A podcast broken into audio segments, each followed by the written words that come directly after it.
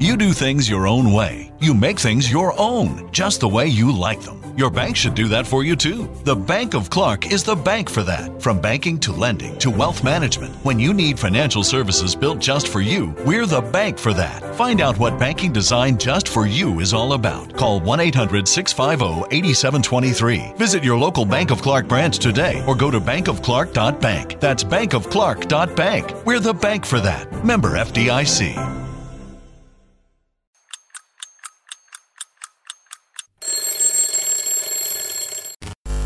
Sejam bem-vindos ao Degenerados. Vamos ao áudio de hoje.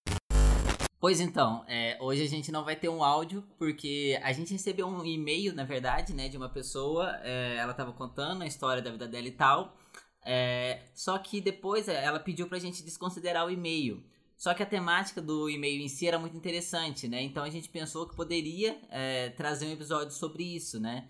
É, embora a gente não tenha agora o áudio nem o, o e-mail em si.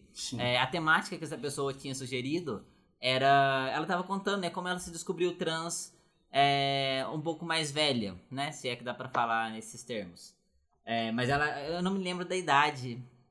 35. 35. Um homem ah, trans. Ah, 35 é, é jovem. De 36 anos se descobriu com 35. Ah, certo. Então, como é, eu não me descobri trans nessa idade, nem o Vitor se descobriu. Nem então, temos essa idade ainda, né, amigo? Ainda não. então a gente decidiu é, chamar um convidado para estar tá aqui com a gente e falar sobre esse assunto, né? Como foi se descobrir é, com outras idades. É, então, é, Ernesto, tudo bom? Tudo jóia. E aí, muito obrigado por ter é, aceitado participar. Sim, eu que agradeço, eu que agradeço o convite.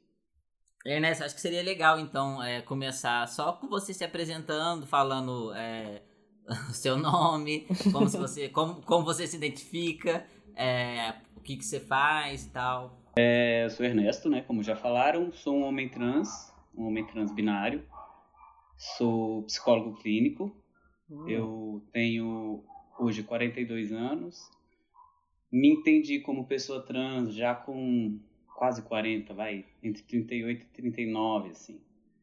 Que foi um, uma grande aventura, posso dizer assim. É, hoje eu trabalho, eu atendo muitas pessoas na clínica, atendo muitas pessoas trans. Depois da minha transição, isso, é, essas pessoas começaram a aparecer muito, né? Procurando um psicólogo que, uhum. que tivesse alguma leitura, né? De, de gênero, enfim. É, trabalhei muito tempo com educação e, e com infância, né? Tenho, fiz um mestrado é, sobre infância e desenvolvimento. Eu acho um saco esse negócio de, de é, ah, fala da sua formação, fala eu sempre super blazer, super blazer. Aí uma vez me chamaram para uma mesa, é porque eu tenho um filho, tem esse tan tan tan que a gente vai falar já, por uma mesa sobre parentalidades trans. E aí falaram, ah, me manda um mini currículo. Aí eu fiz um mini currículo super zoado, assim, transviado, um monte de ah. coisas, assim, né? É, é, tem gato, anar é, anarquista, um monte de coisa, menos o meu hum. currículo, né? Aí a pessoa da mesa, que era uma mulher trans da organização, falou assim: é... eu falei, ah, eu não quis colocar esse negócio de mestrado, essas coisas. Ela falou assim: pois então, você devia. Porque hum. é tão raro pessoas uhum. trans ter formação, é tão Exato. raro a gente estar nesses lugares.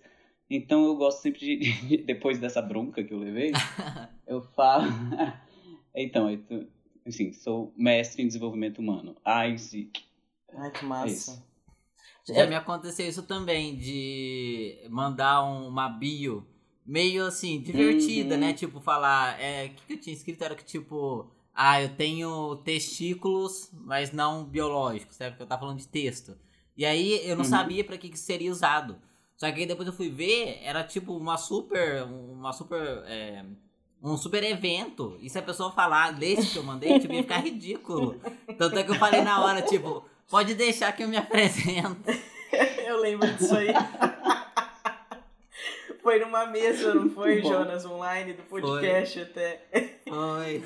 Gente, eu preciso, eu preciso comentar quase que uma futilidade. Porque ele falou que tem. Você falou que tem 42 anos, né? Eu tô chocado. Porque eu tava falando isso Insta agora há pouco. Eu Hum. fico chocado como homens trans aparentam ser mais novos. É impressionante. Sim. Gente do céu, como assim 42 anos? Eu tô passado. Agora eu Sim. lembro que o Jonas falou que acho que você tinha descoberto, se descoberto com 40, algo assim.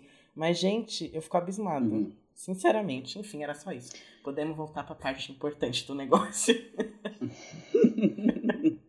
Mas então, Ernesto, é, você, se, você se entendeu trans e tal. Foi em 2019? Como é que você teve o primeiro contato com isso? Foi, eu faço 30 e, eu faço, nossa, olha só, eu querendo ser mais jovem.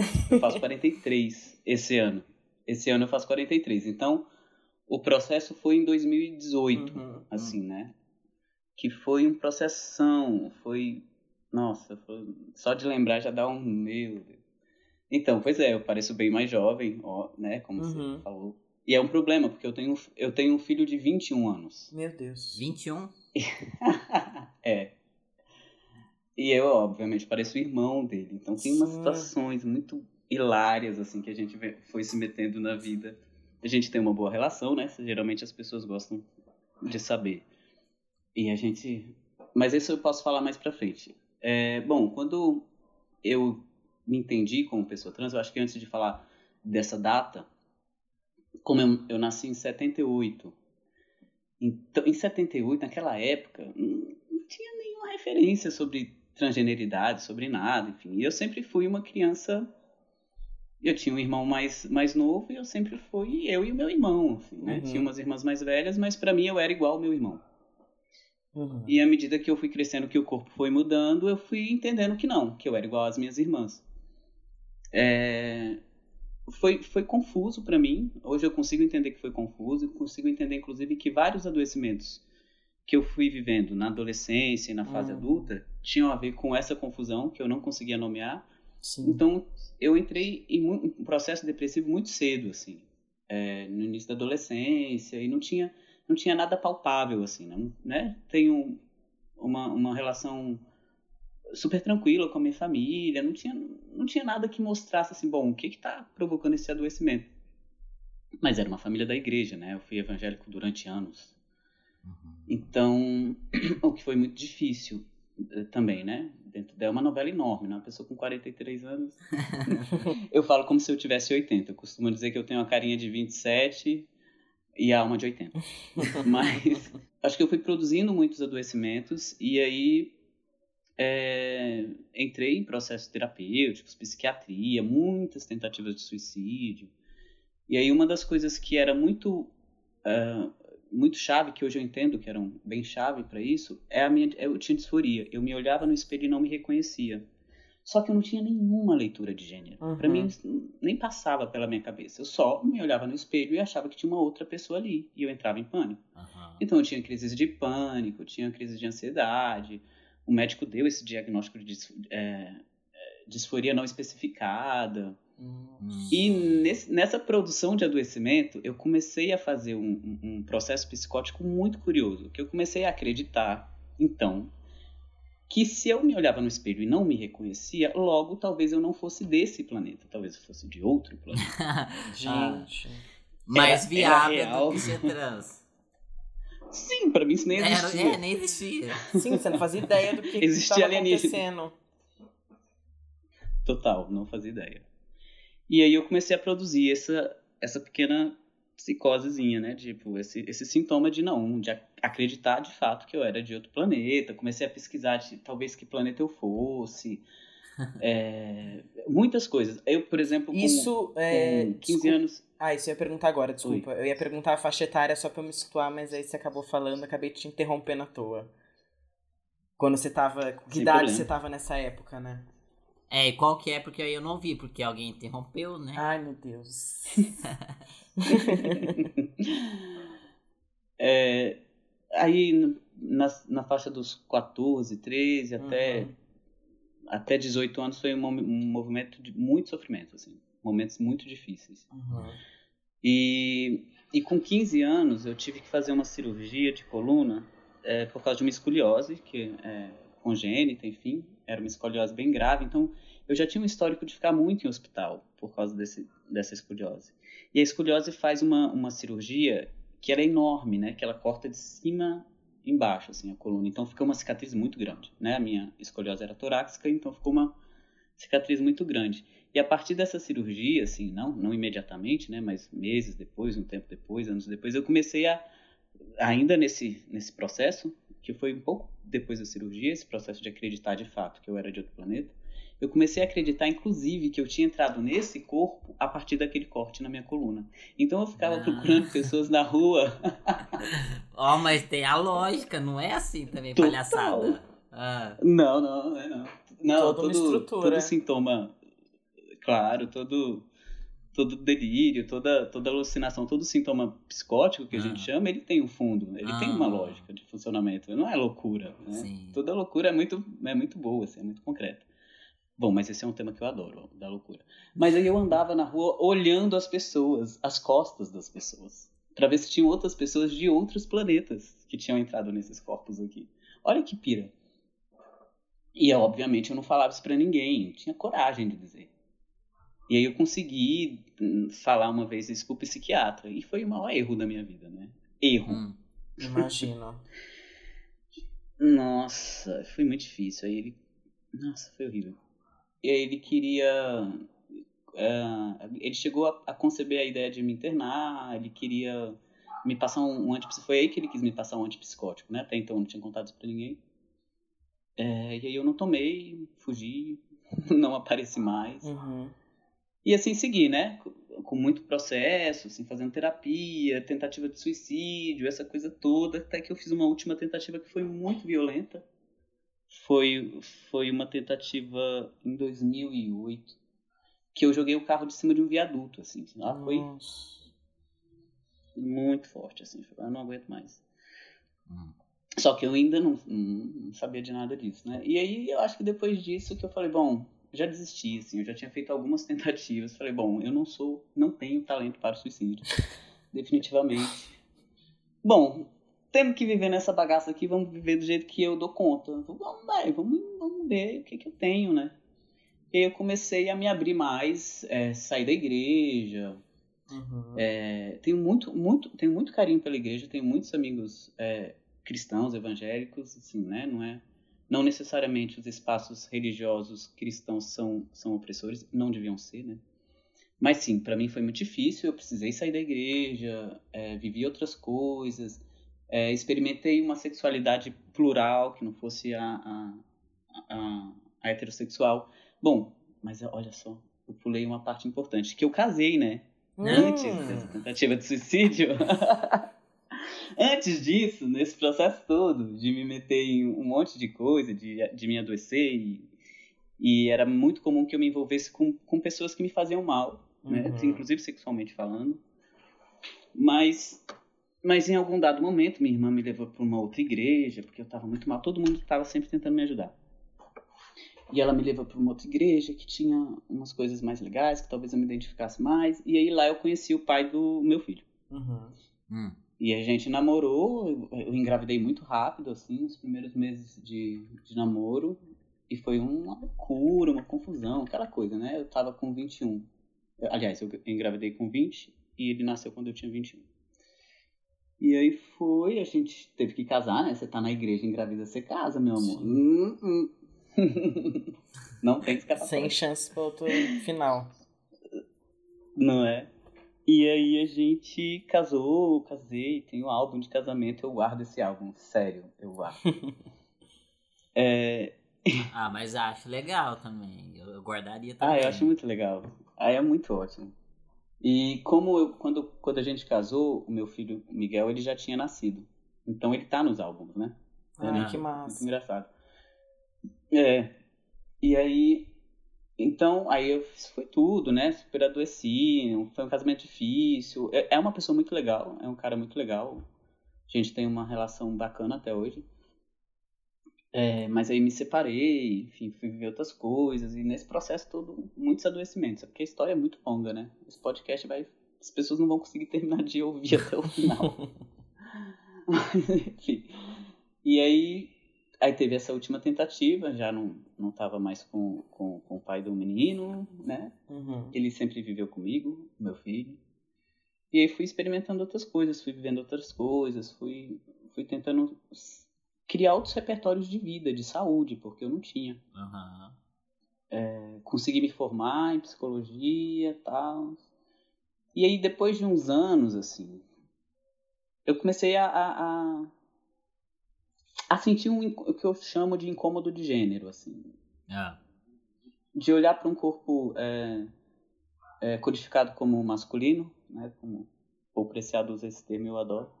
Um corpo codificado como masculino e falar, nossa, eu queria. Uhum.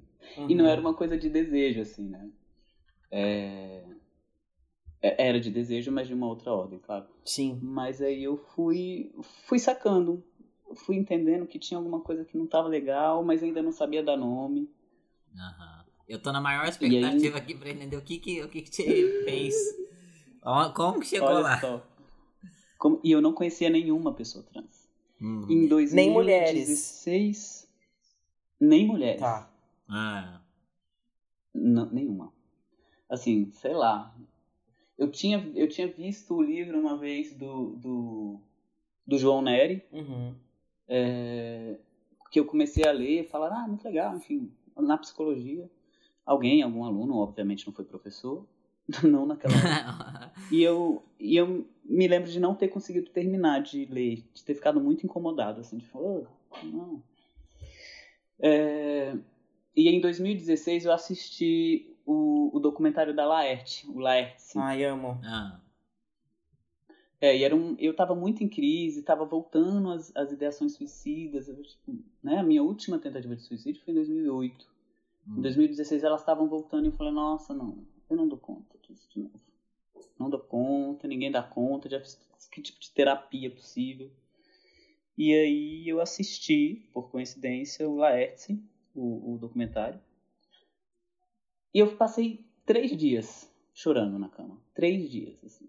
De não conseguir hum. levantar, de não conseguir fazer nada, né? tinha terminado o mestrado. Tava mas você tava. Mas você voltar... entendia? Você entendia que, tá, que você, entendeu o que aconteceu e já levou para si? Foi. Ou ficou meio perdido? Exatamente. Ainda? Não, foi nessa hora que eu falei. A ficha deu uma caída, começou a cair, aquela uhum. quedinha da ficha, você fala, não é possível que seja isso. Você se mas você tinha essa consciência. Então, mas você tinha essa consciência porque, tipo, é. Eu, no meu caso, eu, eu conheci, assim, conhecia não, né? Eu via na televisão mulheres trans e tal, mas eu nunca parei para pensar que existia a, a, outra possibilidade também. Eu tava pensando isso agora, porque Sim. eu acho que é uma questão das gerações. Porque eu, quando era mais novo, eu, por exemplo, não sabia que existiam pessoas trans na minha cabeça, né? Existiam travestis. Quando hum. que eu via na rua, Sim. né? É, ali na, na, é. nas avenidas e tal. E eu lembro que quando eu via, eu pensava, nossa, se tivesse isso ao contrário, era eu. Nossa, Mas não tinha. Pensava. pensava comigo mesmo, desde novinho. Eu falava, gente, se tivesse negócio contrário.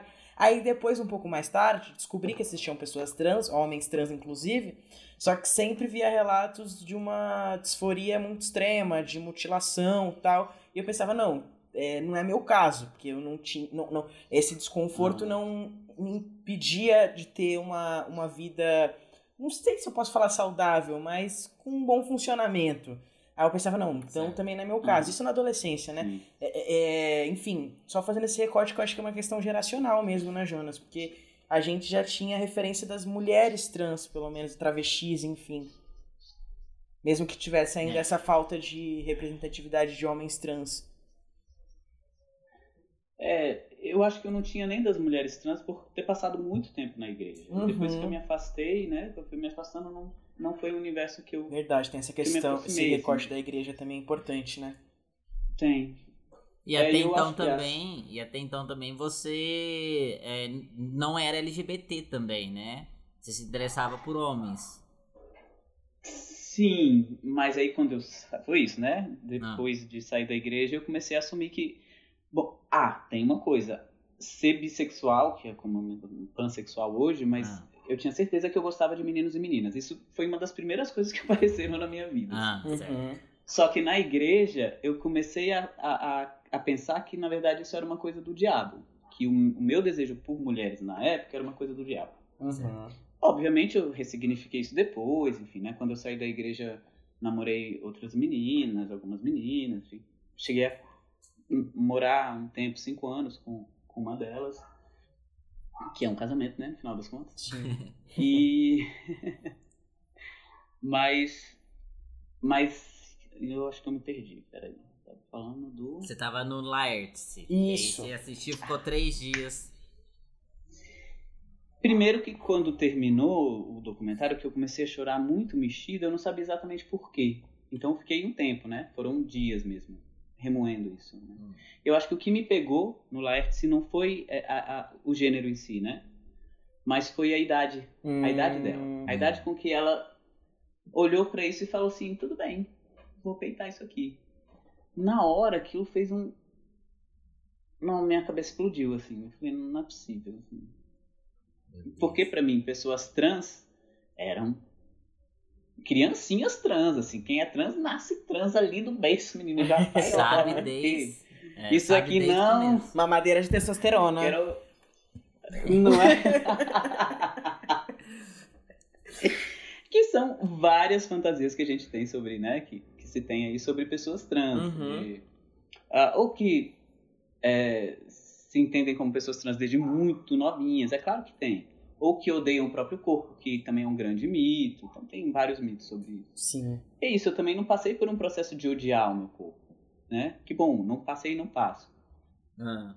E isso pra mim era confuso. Eu achava que as pessoas tinham que odiar o próprio corpo. É, então, é, é, o É. que fazia parte desse negócio que eu falei que eu achava que eu não. No meu caso não era tanto pra eu ser trans, porque eu queria mudar algumas coisas no meu corpo, assim, tinha desconforto, mas assim, eu não odiava ele de fato. Então era confuso isso pra mim também. Sim, fica confuso. É, bom, aí eu segui nessa, né? Comecei a olhar pra isso e, e comecei a ser ultra transfóbico. Ah, Eu não é falei, não. possível. Não, Eu? Ficava, não, isso não, porque. Olha só as falas, vamos lá. Fala aí. Eu tenho, eu tenho uma família que muito boa, eu tenho pai e mamãe que me amaram, eu não sou assim, eu não sou isso, eu não sou isso, eu não sou isso, eu não sou isso. Pirou, pirou, pirei, assim.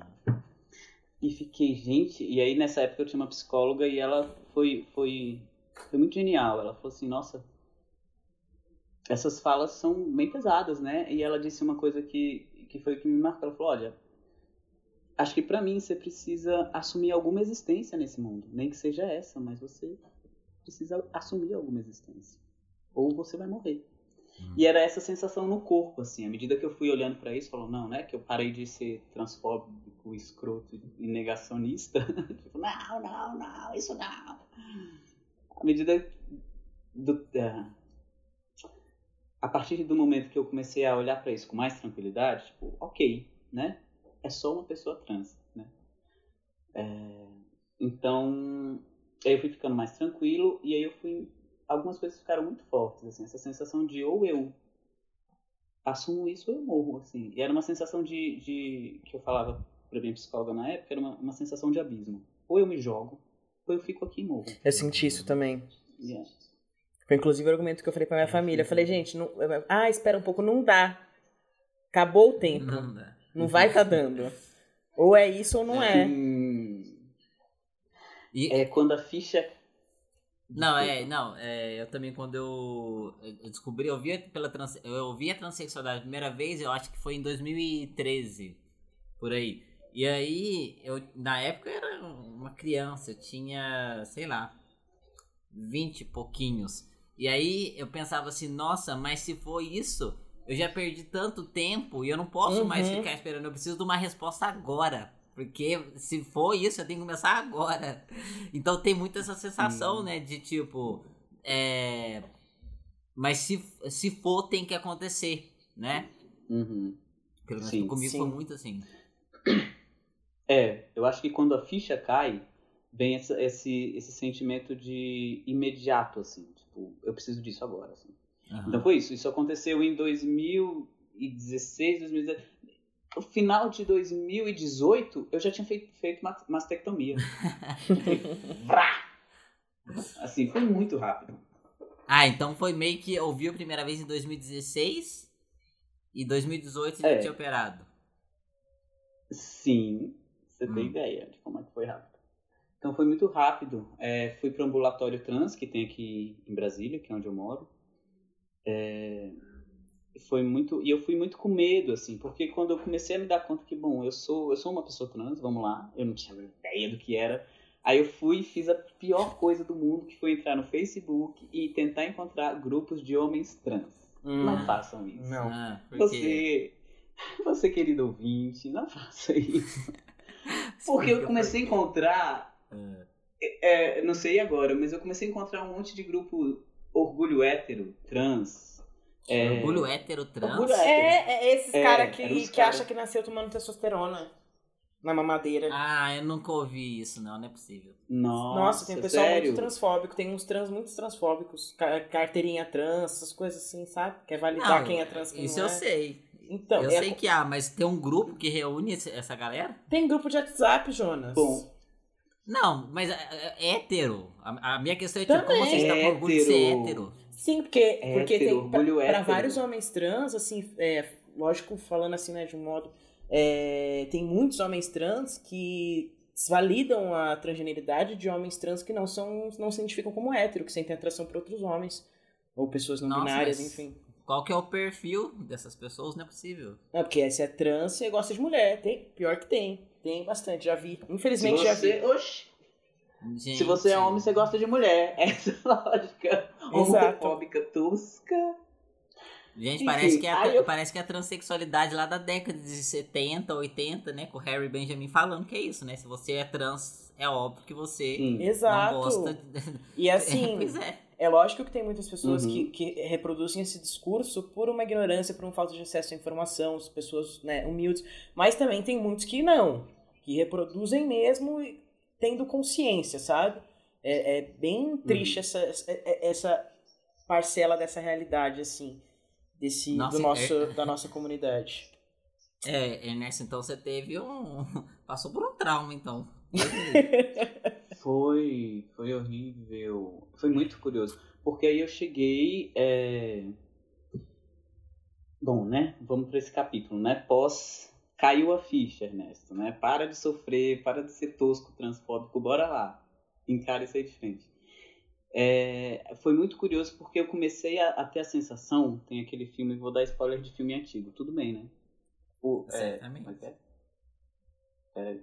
Eu não vou dar spoiler, não. Se for ruim, vocês falam. Ah, como é o nome? Eita. Ai, droga. Agora eu vou. Agora me, me embananei. Mas é porque eu falo tanto dele. É um filme que o cara tá morto. O filme inteiro. Ghost. Não. Muito bom. ah, eu acho que eu já vi esse filme, mas eu não lembro o nome também. Ué, mas ele não falou nada. Não, O cara É, tá não, morto. mas é... mas é que eu lembro de um filme assim, Agora. Já vi na Globo. tem sim. Pera. Ai, droga, não vou lembrar. Enfim, se eu lembrar, eu falo igual hoje que a gente combinou, né? Uhum. Tá. É... Mas eu. Eu tive a sensação de que eu... tudo na minha vida fazia sentido, assim. Sabe quando você assiste um filme?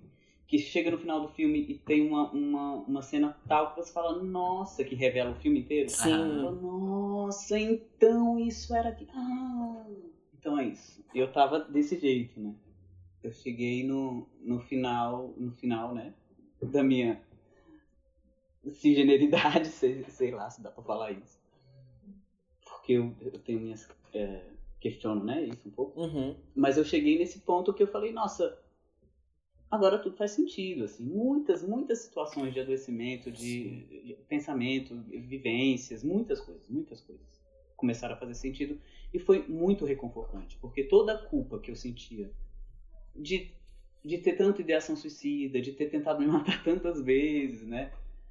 Eu tive uma passagem na Polícia Civil por tentativa de autoextermínio. Ó, Você não pode, isso. não pode, existe, você não pode ser processado por isso, mas você tem uma passagem. Assim, né? Nossa, eu tô Com chocada. Pelo menos há um, uh, Mas deve ter o- uns 20 anos. Mas o uns 20 extermínio é porque você tava. Hum. É por causa do carro que você jogou? Existe alguma coisa que caracterize o extermínio?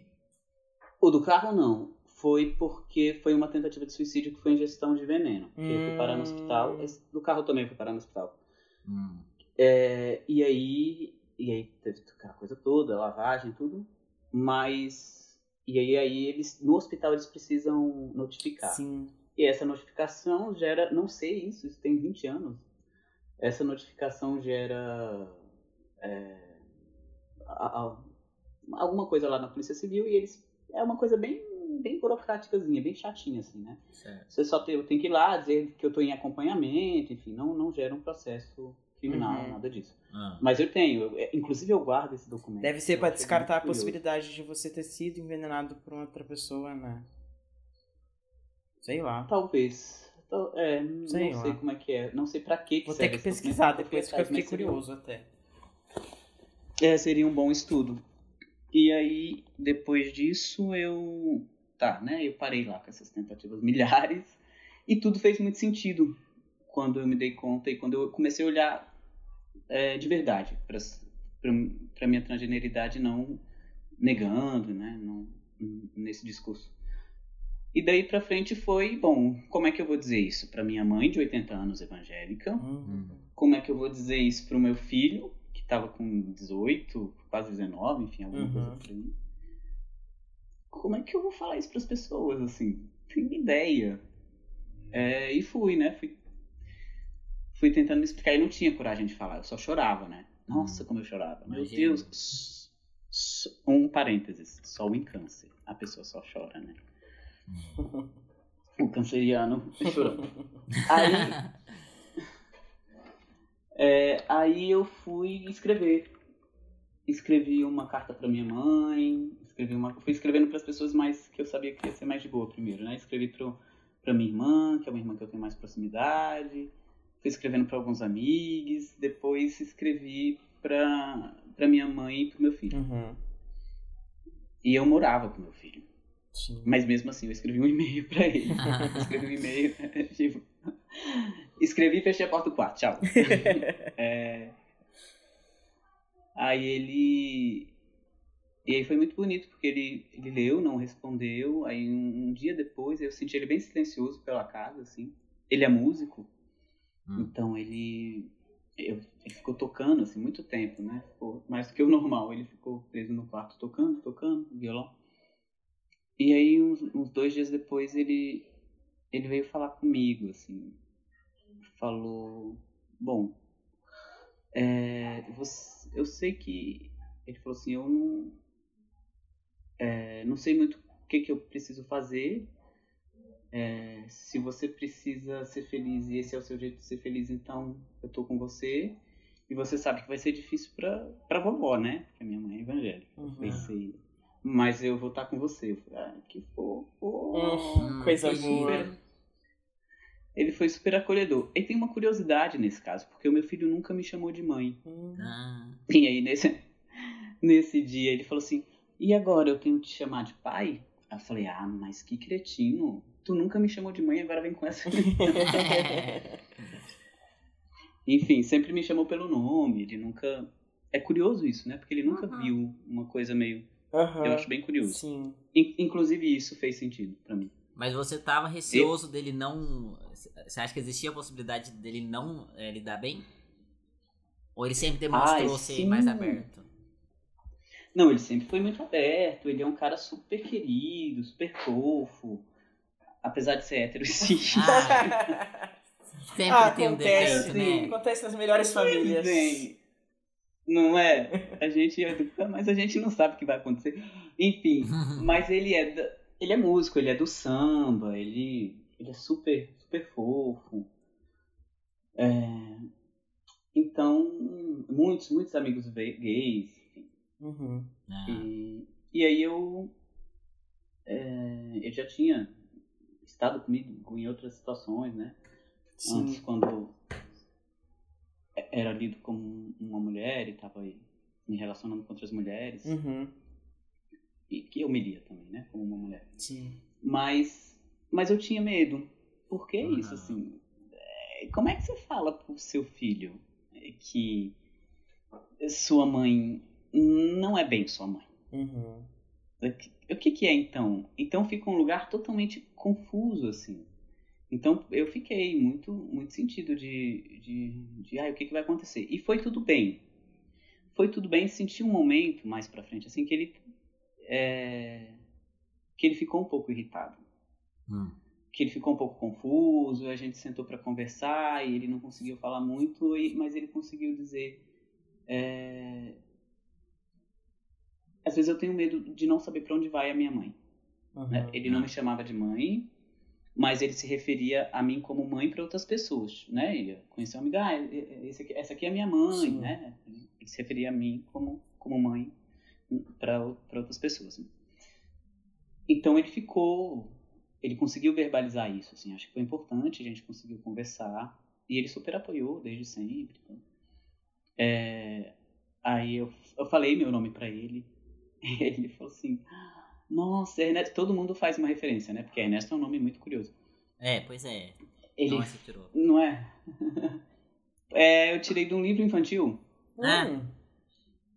Sim, porque aí essa história eu posso contar também, porque eu transicionei é, em sala de aula com crianças, que hum. foi uma novela incrível. É, e aí eu falei pra ele, assim, né? Meu nome é Ernesto, e ele falou, ah, que maravilha, igual Ernesto Nazaré, que é um dos mais, maiores clássicos eh, brasileiros do piano. Eu falei, meu filho, eu não sei quem é Ernesto Nazaré. quem é Ernesto Nazaré. Só, só, quem tem mais de 60 anos que sabe quem é Ernesto Nazaré, Miguel. É. A gente brinca que ele é meio velho. Ele tem uma alma meio, meio velha. É, então ele se animou porque era o, gran, o nome de um grande músico. É, mas mas aí a gente conseguiu, foi, foi conversando, consegui falar com a minha mãe.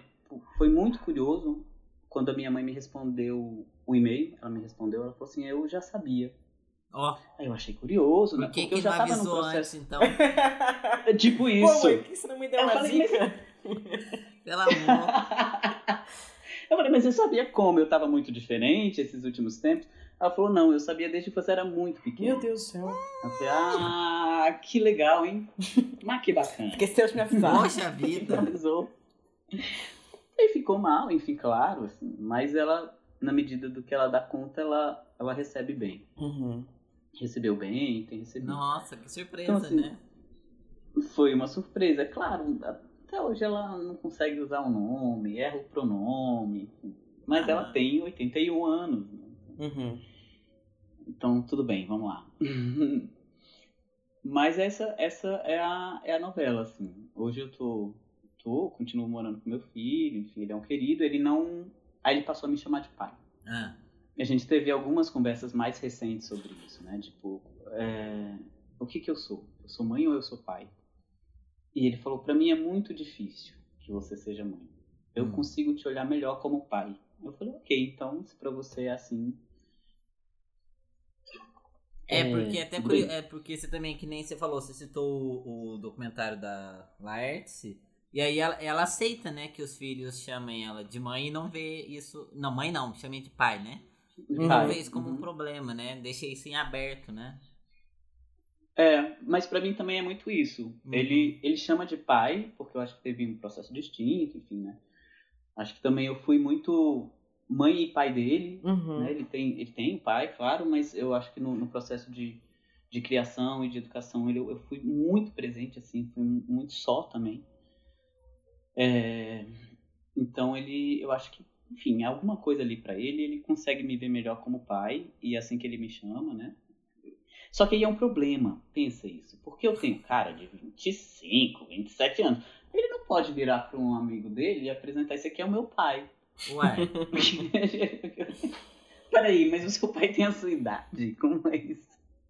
Peraí, você tem mais barba que o seu pai? Testosterona é fonte da juventude. É... Nossa, é verdade. E aí? É uma questão. E é muito engraçado. Teve um dia, teve. No início da minha transição, eu fui morar numa chácara que foi super. Foi o que me salvou, assim, uma comunidade com outras pessoas. Porque fui, fui assumindo, né? Fui olhando para isso. Tava num relacionamento que acabou, como é comum em muitos, em muitos, muitos processos de transição, acabou o relacionamento. Por conta disso? E eu fui por conta disso. Hum. É claro que sempre tem outras coisas, ah, né? É. Sempre tem. Mas eu fui morar com essas, com essas pessoas que eram amigos e tal. E o Miguel foi comigo. E a gente estava lá e ele passou no vestibular na, na UNB, na Universidade de Brasília, para música. Só que a chácara era muito longe, então ele veio morar com amigos perto da, da UNB, na época. Então ele foi morar só. Foi a primeira vez que ele foi morar só. E aí um dia ele ele me mandou uma mensagem falando assim, pô, meu chuveiro queimou. E em casa sempre fui eu que resolvi. Sistema elétrico, sistema hidráulico, essas coisas todas sempre foi comigo. É... E, pô, meu chuveiro queimou, não sei o que. Pai, eu falei, bom, tá. Vem aqui me ajudar com isso, porque nada, assim. Músico tem uma cabeça muito curiosa. Hum. E ele, morre, ele tem um sensível, o ouvido muito sensível, não gosta do barulho de furadeira, não gosta de nada. Uhum. Hum. Falei, tá, vou aí trocar. Vou trocar chuveiro. Aí quando eu cheguei lá, eu, eu liguei e falei, ah, tô aqui embaixo. Ele não respondeu. Eu interfonei, o interfone não tava funcionando. Aí eu chamei, que era uma sacadinha, e apareceu um rapaz é, que eu nunca tinha visto. Ele falou, oi. Eu falei, então, é, Miguel tá aí? Aí ele falou, pô, ele tá dormindo. O cara não me conhecia. Hum. Aí eu falei, bom, é, é que eu vim trocar o chuveiro dele. Falei, ah, bota fé, sobe aí. Aí subi. Aí estou lá, trocando chuveiro, ele... Ah. E esse menino super, desco... super desconfiado, menino. Ah. E ele... Aí ele é... Você é brother do Miguel tem tempo? Assim, já tinha alguma passabilidade. Pô... Ah. Só tem um tempo, assim, desde que ele era muito criancinha. e continuei trocando chuveiro e falando, meu Deus, o que, que eu vou dizer pra esse menino? eu falei, ô Miguel, acorda, criança. E aí eu trocando chuveiro e tal, e ele super puxando papo e. Pois é, muito incomodado. Eu falei, então, eu não sei se o Miguel te falou, mas eu sou mãe do Miguel.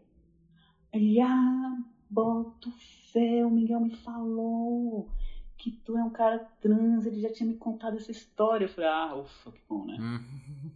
Aí eu, ah, pois é, aí depois que eu falei isso, esse menino começou. Ah, porque o Miguel é maravilhoso, porque ele é um músico excelente, porque ele na, na UNB, porque começou a elogiar, elogiar, eu falei, pronto. Ah. Agora entendi. O menino tava afim do Miguel, eu cheguei, ah. todo ah. troca, tro... troca, nunca, nunca tinha visto o um menino, trocando chuveiro, sendo super, né? E ele falou, bom, peraí, já tem um carinha aqui, eu não sabia? Quem é essa pessoa? Olha que ele viu. A hora que ele viu que eu era, que eu não era o, o brother, que eu não era, né, que eu era mãe, aí ele deu uma relaxada e começou a, a falar, né? Eu falei, nossa, mas tá muito afim do menino, oh, meu Deus. Eu pensei, será que eu ponto que ele é hétero? Ou não, né? Também essa coisa de orientação sexual é super.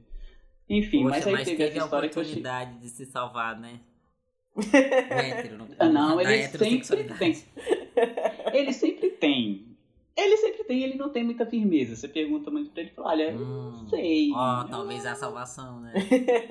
sempre tem, a gente, a gente, sempre tem esperança. Sim. Mas aí teve essa situação que foi curiosíssima, que eu achei muito hilária. Depois eu fui falar com ele, eu falei, então, acho que o teu amigo tá meio afim de você. Ele, sério? Sério? O cara ficou na sua casa te esperando acordar. Aí falei umas. Aí ele falou, ah, é mesmo, ele pediu pizza pra gente, eu nem tinha falado nada. eu falei, então, talvez ele bota fé. É, mas teve essa situação que eu acho muito engraçado. Porque realmente não tem como. E é difícil, assim. Tem horas que eu falo.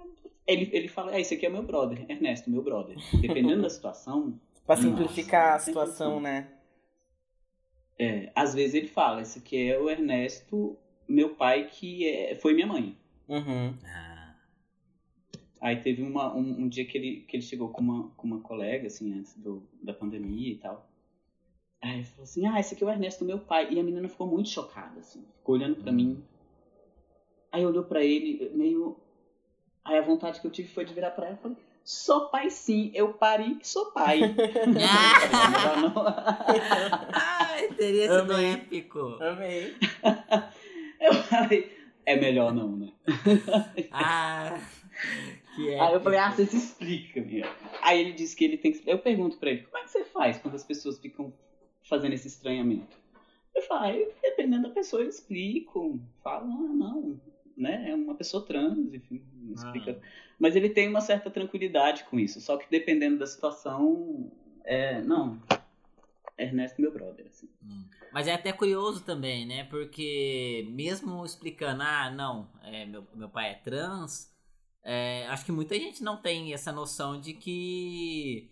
É, de você aparentar ser mais jovem, né? Eu acho que Sim. isso é uma coisa. Assim, a gente sabe que isso acontece, mas eu não sei se quem tá de fora, se isso satisfaz é, esse estranhamento de ter um pai tão jovem. É, ele, ele, ele tenta explicar isso. Não, as pessoas trans que estão testosterona, os homens trans tendem a, ser, a parecer mais novos mesmo e tal. Mas realmente, é muita confusão na cabeça das uhum. pessoas. Primeiro que a transgeneridade já é uma confusão. Você fala assim, nossa, uma pessoa trans. A pessoa às vezes fica, mas você é homem ou mulher? Tipo, velho, pera, calma, não, calma. Uhum. E aí quando você põe um filho no meio, um filho que parece que tem a sua idade, é muito confuso. Imagina. que experiência. Tem... É uma experiência. Então, eu tenho falado para ele, é, porque é isso, né? Eu, eu, eu fiz um funcionamento materno durante anos. Sim. Então, para mim, é difícil abandonar o lugar de maternidade. É absolutamente uhum. impossível. Mas também eu tô dentro de um, de um, lugar de paternidade. Com certeza. Então eu falo pro Miguel que eu sou um híbrido. Esse é o uhum. nome que eu me dei. Eu sou um híbrido. né? Um pouco as duas coisas aí. Tem duas perguntas que eu queria fazer, que eu acho que uma delas você até já respondeu, mas eu queria ouvir de ti, assim em relação a essa pegada da idade, né? Você acha que essa sua uhum. descoberta foi tardia para você, assim, tipo, você gostaria de ter uh, tido ciência mais cedo, mais jovem? Ou você acha que foi o tempo uhum. que foi ok para você? Porque eu no começo da minha transição, apesar, né, eu era mais jovem, eu tinha 22 anos, eu tive primeiro essa coisa que o Jonas comentou de tipo, nossa, por que eu não descobri antes, não sei o que, não sei o que, não sei o que evitava sofrimento. Só que depois, conforme eu fui passando pela transição, eu já mudei bastante o meu pensamento sobre essa questão. É, para mim, acho que foi, tipo, no momento que eu tava apto a lidar com isso, sabe? Aí eu queria saber, hum. assim, de você, se você... É, enfim, se você acha que foi tardia, de fato, ou não. Uhum. É, quando eu fui... Vou te responder come contando, começando a contar essa história. Quando eu fui para o ambulatório trans, eu fui muito muito inseguro assim. Eu vou vou para reunião, vou ouvir, mas talvez não seja esse o meu lugar. E fui, ah. tudo fez muito sentido. E quando eu fiz a primeira conversa com o médico que faz o acolhimento, uhum. ele, eu fui contando essa história para ele e fui me dizendo, é, mas é, chamando de transição tardia. Ah, porque uhum. a minha transição sendo tardia, não sei como é que é, uma transição tardia, né? Dando Sim. esse esse nome, é, esse título, Isso. esse nome. E teve uma hora que ele parou e falou assim: "Por que que você tá chamando a sua transição de tardia?" Eu falei: "Ué, porque eu tenho 40 anos. É. Tava fazendo 40 anos, né?" Aí ele falou: "Mas transição não tem tempo. Uhum. Tem gente trans. Ele falou: Eu acredito que tem pessoas trans que morrem sem se dar conta que são pessoas trans. Nossa, com certeza. Não tem, não tem tempo para isso. Não tem tempo para ser o que a gente é. É, e fez muito sentido para mim. E eu já passei, assim como você, por um período na minha transição que eu passei, poxa, se eu soubesse antes, cara, nossa, eu teria, nossa, velho, teria. Uhum. Por exemplo, as, as, minhas, as minhas tentativas de suicídio mais brutas, elas me, me deixaram com uma lesão na coluna relevante. Sim. Né? Se você jogar um carro de cima do viaduto. Então, é uma questão. Eu talvez não tivesse vivido nada disso. Mas, ao mesmo tempo, eu não sei se eu teria aprendido tudo que eu aprendi. Uhum. Se eu uhum. tivesse feito uma transição muito cedo, talvez eu não tivesse o Miguel. Sim. Que é um menino incrível, assim, né? Eu tenho, se vocês quiserem, eu mando para vocês depois, tem um texto que eu publiquei numa revista sobre essa maternidade, hum. né? E como é que foi difícil me entender como mãe durante os primeiros anos do Miguel, eu não queria ser mãe. Foi um acidente, enfim, né? Então foi isso também compôs o meu adoecimento psíquico. E como foi, é, eu, como eu tive que inventar uma maternidade é, que fosse. Podia abrir um texto para ler, né? Mas é. Depois é, amar aquela criança para além da maternidade. É, é, ah, lembrei. Eu detestava a maternidade. Então, como, eu precisei descolar essas duas coisas: como amar uma criança e detestar a maternidade. Uhum. Hum. E isso eu fui aprendendo no processo. E à medida que eu me entendi como pessoa trans, que eu me dei conta do que, que eu era, a maternidade com o Miguel se transformou profundamente. Uhum. Então a gente se aproximou muito mais, assim, coisas muito bonitas. Eu, eu conseguia me apropriar, inclusive, do lugar de maternidade. Massa. Então é muito confuso para mim abrir mão disso, né? Uhum. É, então se eu tivesse transicionado muito cedo, eu não teria essa experiência. Assim. Sim. Eu não teria essa pessoa na minha vida, eu não teria um monte de outras coisas, eu não teria tido o aprendizado que eu tive. Com certeza. É, então acho que tem muita coisa que eu que compõe a minha trajetória, que faz de mim quem eu sou, e sendo uma pessoa trans, né? Porque sendo uma pessoa, ser uma pessoa trans é uma parte de mim. Sim. E o percurso que eu que eu tive até aqui faz com que eu seja esse tanto de outras coisas, para além de um homem trans. E assim, você comentou desse médico, né, que você passou, é, me parece que foi o primeiro contato que você teve em relação a profissionais da saúde uh, relacionado à sua transição. Sim. É, da parte dele você já me demonstrou que não, mas você teve algum tipo de preconceito ou desvalidação em relação à sua idade? Porque a gente recebeu um áudio que dessa temporada, que acho que quando esse episódio for ao ar já vai ter até saído, onde um guri de, acho que tinha 22 anos, né, Jonas? 21, é, passou pelo, acho que psiquiatra, é, relatando uh, é, se identificar como uma pessoa trans, ter disforia de gênero, enfim. Ah, sim. E o, e o médico falou: hum. imagina, você tá muito velho para se descobrir trans, para ser trans. É, se você 22? fosse mesmo, você ia saber uhum. desde mais cedo. Ai, sorrindo. Eu já passei por muito. Eu passei algum tempo, meses, talvez quase um ano, me questionando muito me colocando muito em xeque. Será que eu sou mesmo uma pessoa trans? Né? Uhum. Eu acho que eu não ouvi isso de ninguém, mas eu ouvi isso de mim. Não é possível uhum. com 40 e tantos anos, né? Então eu tive, busquei, assim, outras pessoas mais velhas e tal. E fui, e fui ficando tranquilo com isso, mas eu não, não passei por nenhuma situação como essa, assim, Ai, de desqualificação. Porque eu acho que o primeiro contato que eu tive foi já dentro do ambulatório trans, então foi uhum. bem de boa. Não passei por nenhum profissional aleatório, sabe? É, imagina você já tendo esse sentimento, né, que você mesmo falou de se questionar por conta da idade, aí vem o médico te questionar, imagina, o...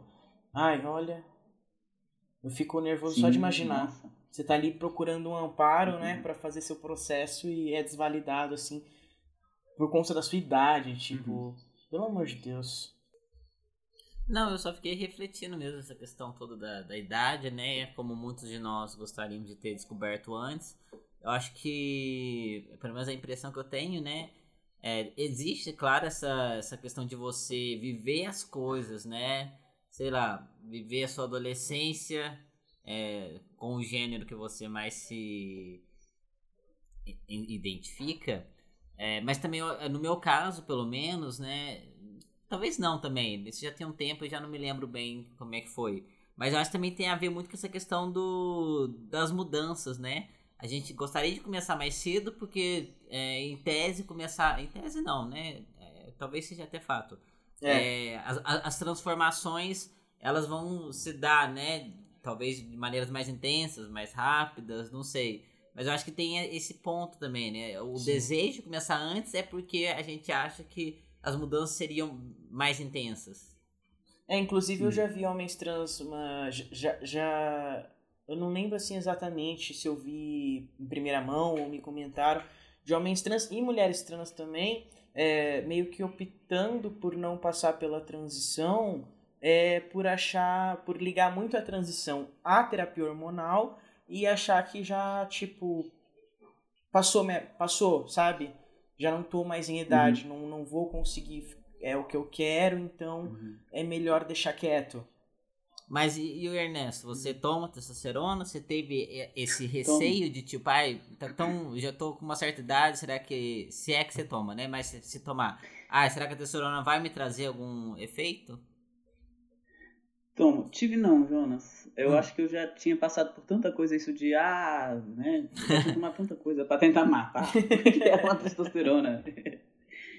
e eu falei, cara, se é isso, vamos lá, uhum. né? Vamos, vamos experimentar esse corpo, né? Uhum. Esse território de vida, né? Entender o corpo como um território de vida que precisa ser investido aí para se transformar. Mas, mas foi tranquilo, eu fiz e não, não tive muita, muita reação à testosterona. E eu acho que tem uma coisa também da idade, de eu acho que foi tranquilo, assim. Eu acho que tem a ver com a idade. Eu falei pro médico isso de não sentir nenhum efeito, alteração, irritação, não senti nada. Eu fiquei muito mais calma, assim. Eu era muito irritadíssimo. Eu passei pela mesma coisa. Meu estresse passou todo. Eu falava que eu ia ficar estressada, eu fiquei calminho. A minha, minha fonte de estresse era outra. Era a falta de ah, testosterona. Pois é. pois é, eu acho que teve isso, assim, né? Então, você já tá me dando outro dado aí. Talvez não seja só a idade.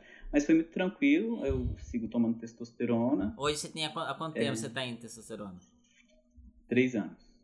Três Vai anos. fazer três anos agora. Ah.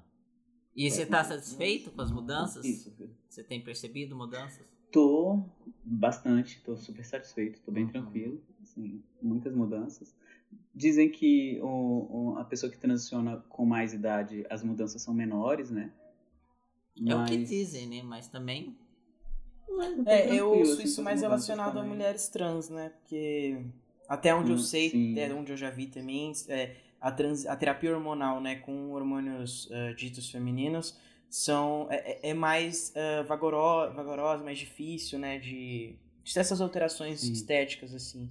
É, e então, quando a mulher já tem mais idade, assim, dizem que de fato é mais complicado que as alterações venham, né? Com um é. grande porte, vamos dizer assim. é, porque assim, é, é de homens trans, eu esqueci agora o nome do atleta. É um atleta que é, tinha transicionado aos 27 anos. Ele começou a tomar testosterona aos 27, se não me engano. E aí eu fiquei atento uhum. nele, porque, tipo, eu já tinha 20 e tanto, né? Achando que não ia dar em nada, né? aí fiquei. Fui pesquisar ele e tal, e, tipo, cara, eu não vi nada que indicasse que é essa idade de 27, no caso, é, gerasse menos, menos mudanças. Uhum. Né? O cara parecia assim. Se tivesse começado aos 15, ia dar a mesma, sabe? Uhum. Pelo menos é o que parecia. É. Uhum. é, eu. Eu. Eu tô bem tranquilo, assim, com as uh, com os resultados, estou gostando. Também não tenho nenhuma vontade de me parecer com um corpo cis masculino. Amém. Nossa, não, é, não, não, não tenho esse desejo. Mas tem uma, uma frase de uma criança que eu acho muito boa, onde eu estava trabalhando na época, foi um diálogo curto, assim. É, trabalhando na escola, era final do, do turno e eu fiquei com essa criança na sala, não era aluno meu, era, era uma criança mais, mais novinha. E ela tinha 3 para 4 anos. E ela estava é. esperando o pai, os pais chegarem e brincando com Lego. Enquanto ela brincava com Lego, ela, eu arrumava a sala, né? Já tinha anunciado minha transição, as crianças já estavam fazendo mil perguntas, né? As crianças fazem todas as perguntas que os adultos não têm coragem de fazer. Sim. É, é maravilhoso.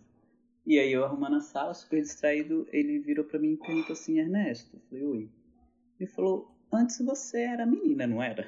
Aí eu falei, sim, né? Vamos lá, sim. Ele, ah, que nem eu. Aí eu, pronto, né? Ah, outro eu... trans, ah. Aí eu falei, não, eu falei, e como você? Como assim? Ele, ah, que nem eu. Antes eu não conseguia montar esse Lego. Agora eu consigo.